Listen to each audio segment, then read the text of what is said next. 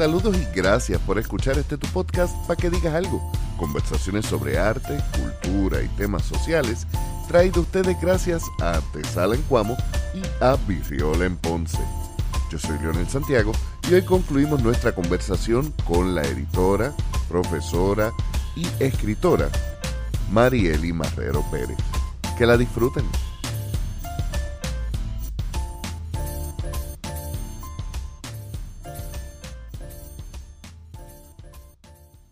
Pero aún quitarse la máscara representa otra máscara, La máscara es infinita, como sería amable infinito también.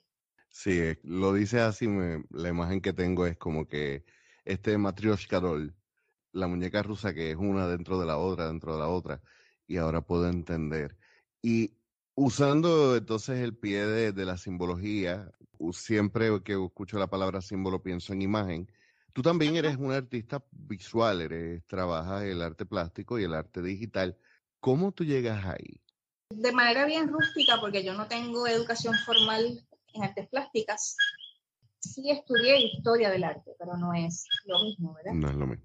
Yo no me atrevo a decir tanto como que yo soy artista plástica porque ahí tienen los, los coquilles en el fondo.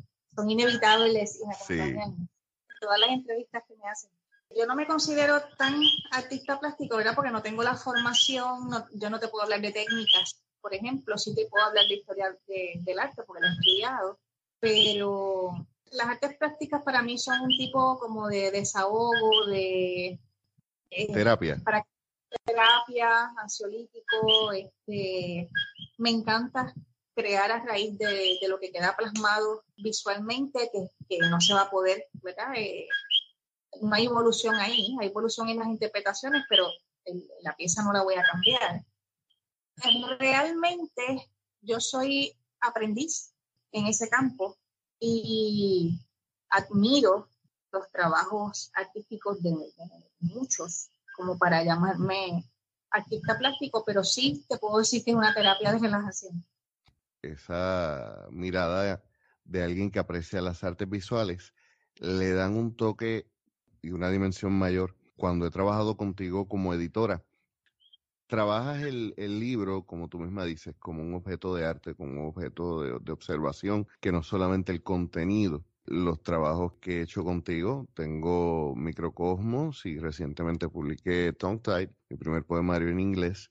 Fue un proceso que para mí siempre ha sido bien enriquecedor porque vas trabajando, ahora lo puedo entender mejor, la simbología y los motivos que se van trabajando en la obra para que no solamente sean una colección de poemas que no tengan ni son ni ton.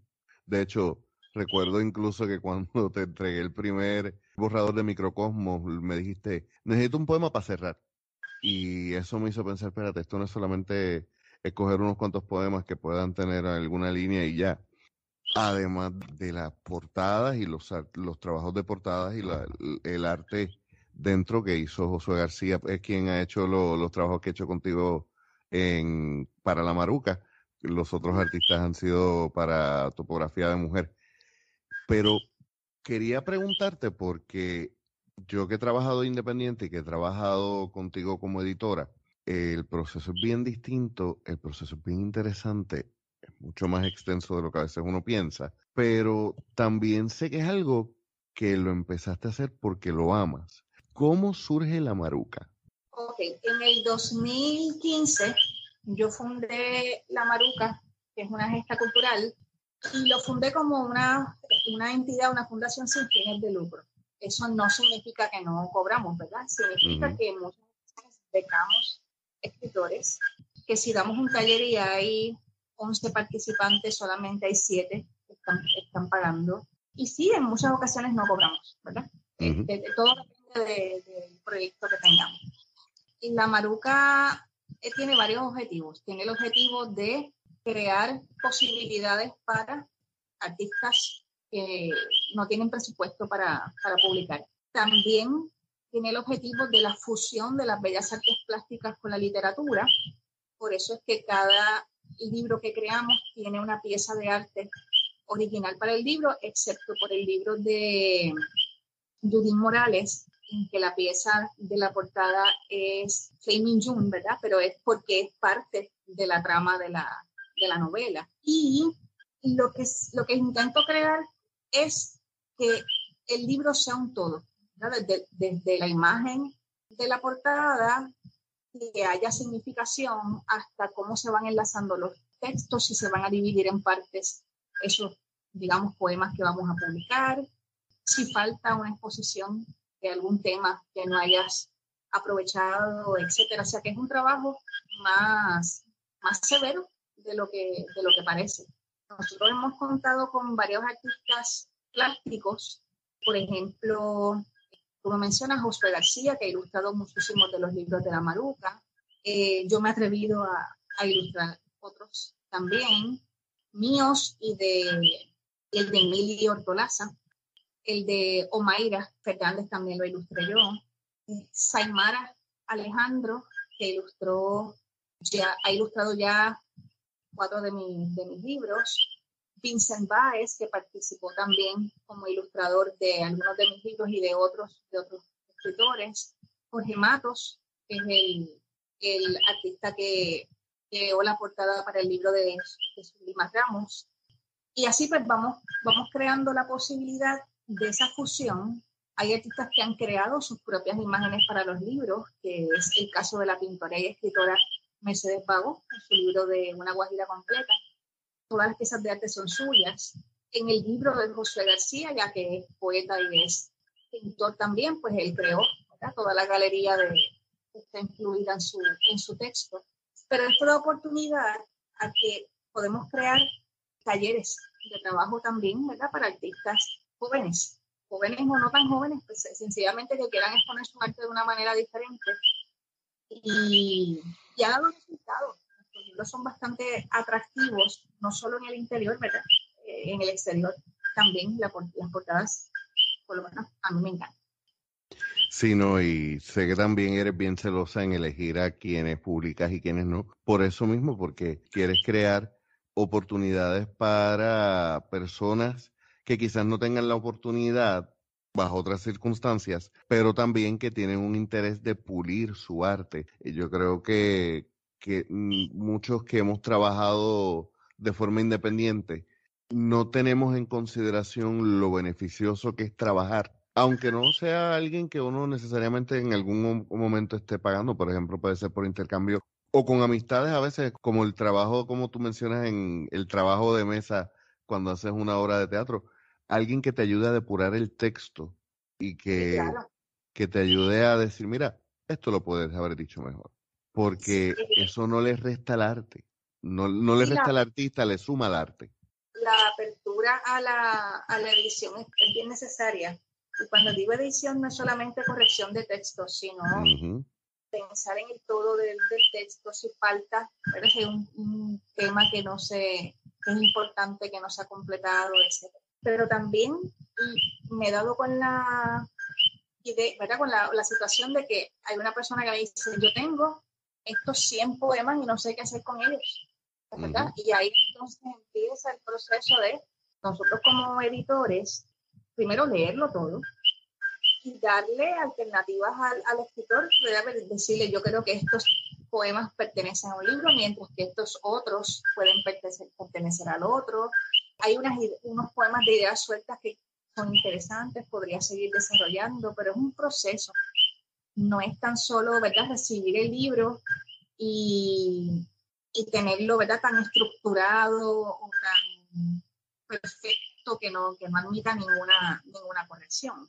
Igual he trabajado con personas que no quieren que se les toque nada, ni siquiera los errores ortográficos, aunque no tengan sentido, ¿verdad? Pues ya ese, ese proyecto no es para mí, porque no, no veo la, la, forma de trabajarlo. No quiere decir que no sea publicable, sino que no es, no, no es parte de lo que yo hago.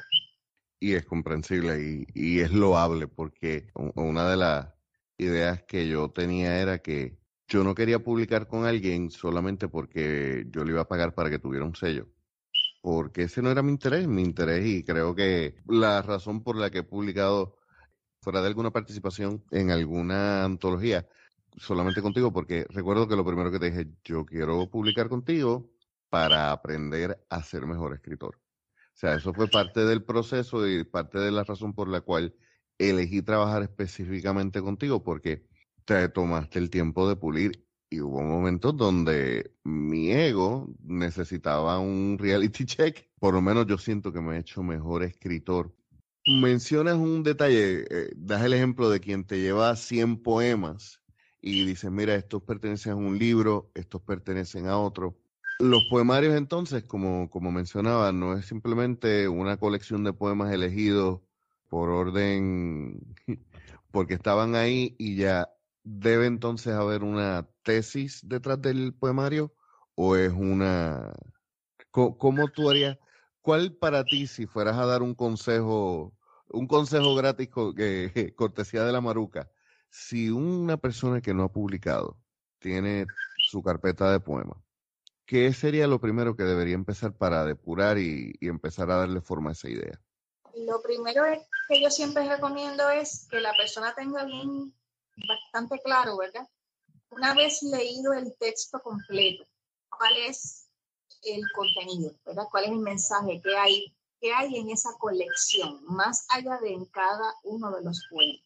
Eh, o sea que yo veo el poemario o la colección de cuentos, cualquier antología también, ¿verdad? como, un, como una trenza, como un conglomerado de, de, un, de un solo contenido aunque después tú puedas ir poema a poema, ¿verdad? Viendo qué hay detrás de cada uno de ellos, pero la conciencia de qué hay en el colectivo, ¿verdad? En, la colección de cuentos o en la colección de poemas, pues es, es bien importante. Influye también el tono. Mm, en ocasiones tenemos libros basados en tono, no necesariamente en las mismas temáticas, sino el mismo tono, jocoso, por ejemplo, eh, de suspenso, de, terror, hablábamos ahorita. Así que yo lo que sugiero, la, mi recomendación es, ¿verdad? Que, que vayas vislumbrando, si quieres publicar, cuál es tu proyecto, qué quieres decir con él a nivel de la colección, qué textos te van a llevar mejor a expresar esa idea que tienes y si estás abierto a, multiplicidad de interpretaciones o de recomendaciones, pues mejor, ¿verdad? Porque el texto puede crecer, puede crecer muchísimo. Aparte de que hay mucho en lo que escribimos que tenemos bien claro en nuestra conciencia y hay muchas otras cosas que sencillamente ni siquiera nos hemos percatado y no es hasta que unas personas que lo comentan que tú te percatas, pues mira, esto es real.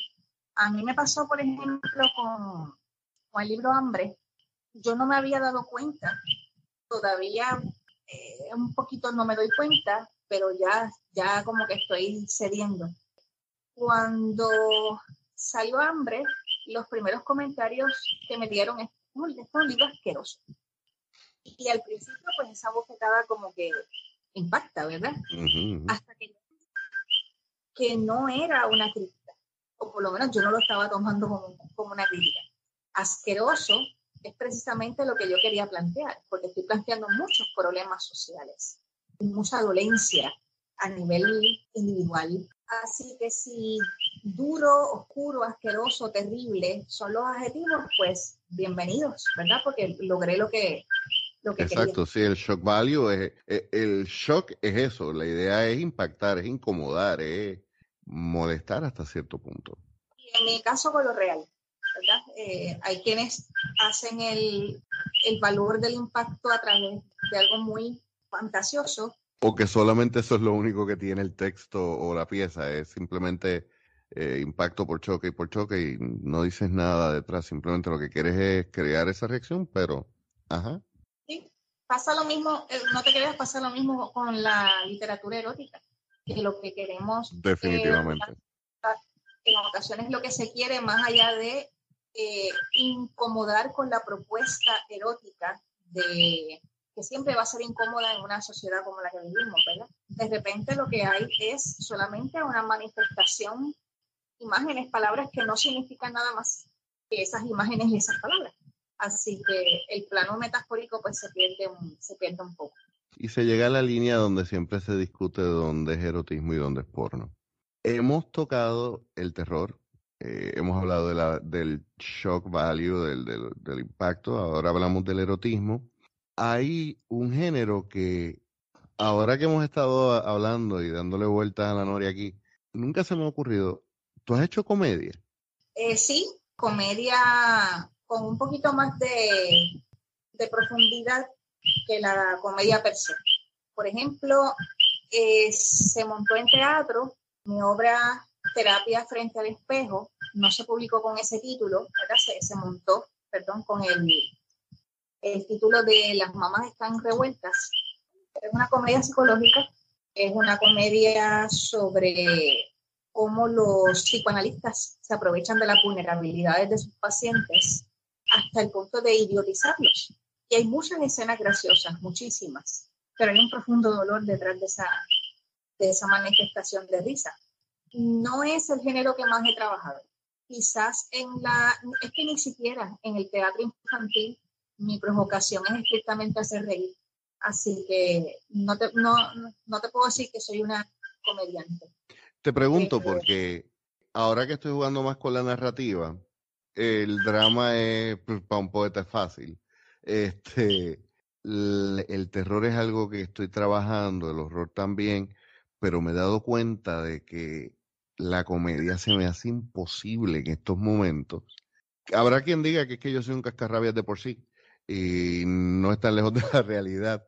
Sin embargo, incluso como tú dices, de la, del dolor se puede hacer mucha comedia porque la comedia en realidad es una, es como que la transformación de lo que uno espera, pero es demasiado subjetivo a veces como que para escribir, por lo menos para mí. De hecho, surge, no sé si ha pasado, que a raíz de lo que leen sobre, sobre uno, ¿verdad? De, lo que uno escribe, mucha gente piensa que yo soy la persona más seria del planeta. Eh, me pasa. No debe sonreír. Y la verdad es que yo soy una charlatana. A mí me encanta la broma, detesto la burla, pero la, la, jocosidad me, me, gusta mucho. La uso a mi defensa para ver este, a veces lo terrible cotidiano que sucede. Yo soy más de comedia en mi, en mi cotidianidad que en la literatura. Yo soy amante del stand-up comedy y principalmente porque me gusta el juego de palabras y para mí el stand-up comedy es un tipo haciendo un buen performance, pero escribir un chiste se me hace, no es lo mío.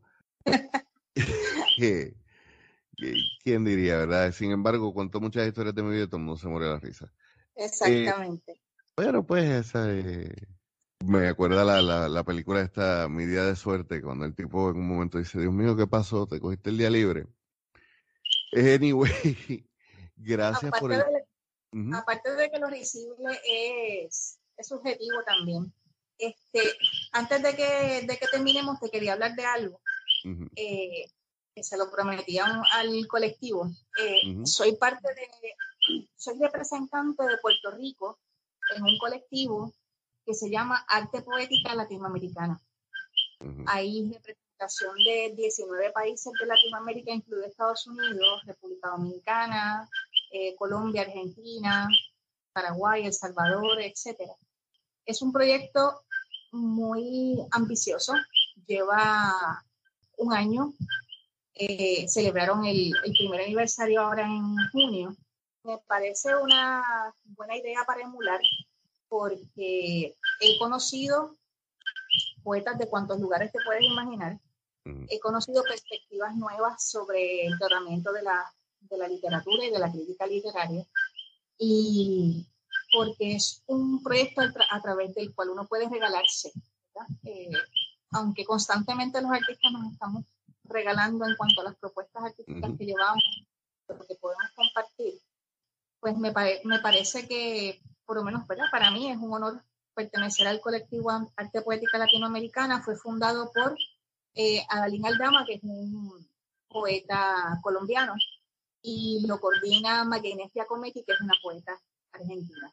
Es, una, es un placer para mí representar a Puerto Rico en ese colectivo.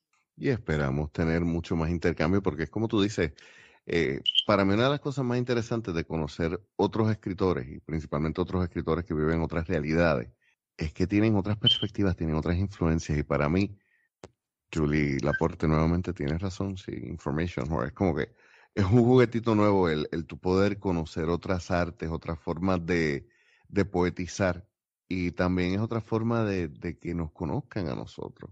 Y, de darnos cuenta que en realidad hay tantos temas universales que aquejan no importa dónde vivas. O sea que también es una forma de unificar problemáticas, sentimientos, ambiciones, etcétera, porque vas viendo que aunque las culturas son diversas, y puede pasar con colectivos que son un poquito más amplios, ¿verdad? Que eh, las, tierras son tan lejanas, etcétera. Que siempre hay algo, eh, lo que se llama en literatura estos temas universales. Eh, siempre hay una conexión. Antes de irnos, quisiera que nos dijeras dónde te podemos conseguir, dónde podemos conseguir tus libros. De hecho, en, en nuestra tienda hay varios de los diseños que están hechos eh, de arte tuyo, que fue para el libro de Mili Ortolaza en las curvas de mis versos. Pero, ¿dónde podemos conseguir los libros de la Maruca? Y para tu proyecto de topografía de mujer, entiendo que también pues todos los libros de la Maruca están a través de Amazon. Yo constantemente estoy publicando en mi cuenta de Facebook, eh, Mari Eli, por separado, Marrero Pérez. Eh, constantemente también estoy promocionando los libros de los escritores porque los escritores tienen copias para la venta, eh, para la autogestión, pero todos están a través de, de Amazon. Si ponen, por ejemplo, la Maruca, pues les va a salir el, la colección de los libros que tenemos publicados allá. Y obviamente las notas del episodio van a tener el enlace para estos. ¿Podrías despedirnos con un poema, por favor? Eh, ya que acabamos hablando de erotismo, te voy a leer un poema erótico que también va a ser parte del proyecto Universos, en el tercer proyecto Acoro de la Maruga, y dice así.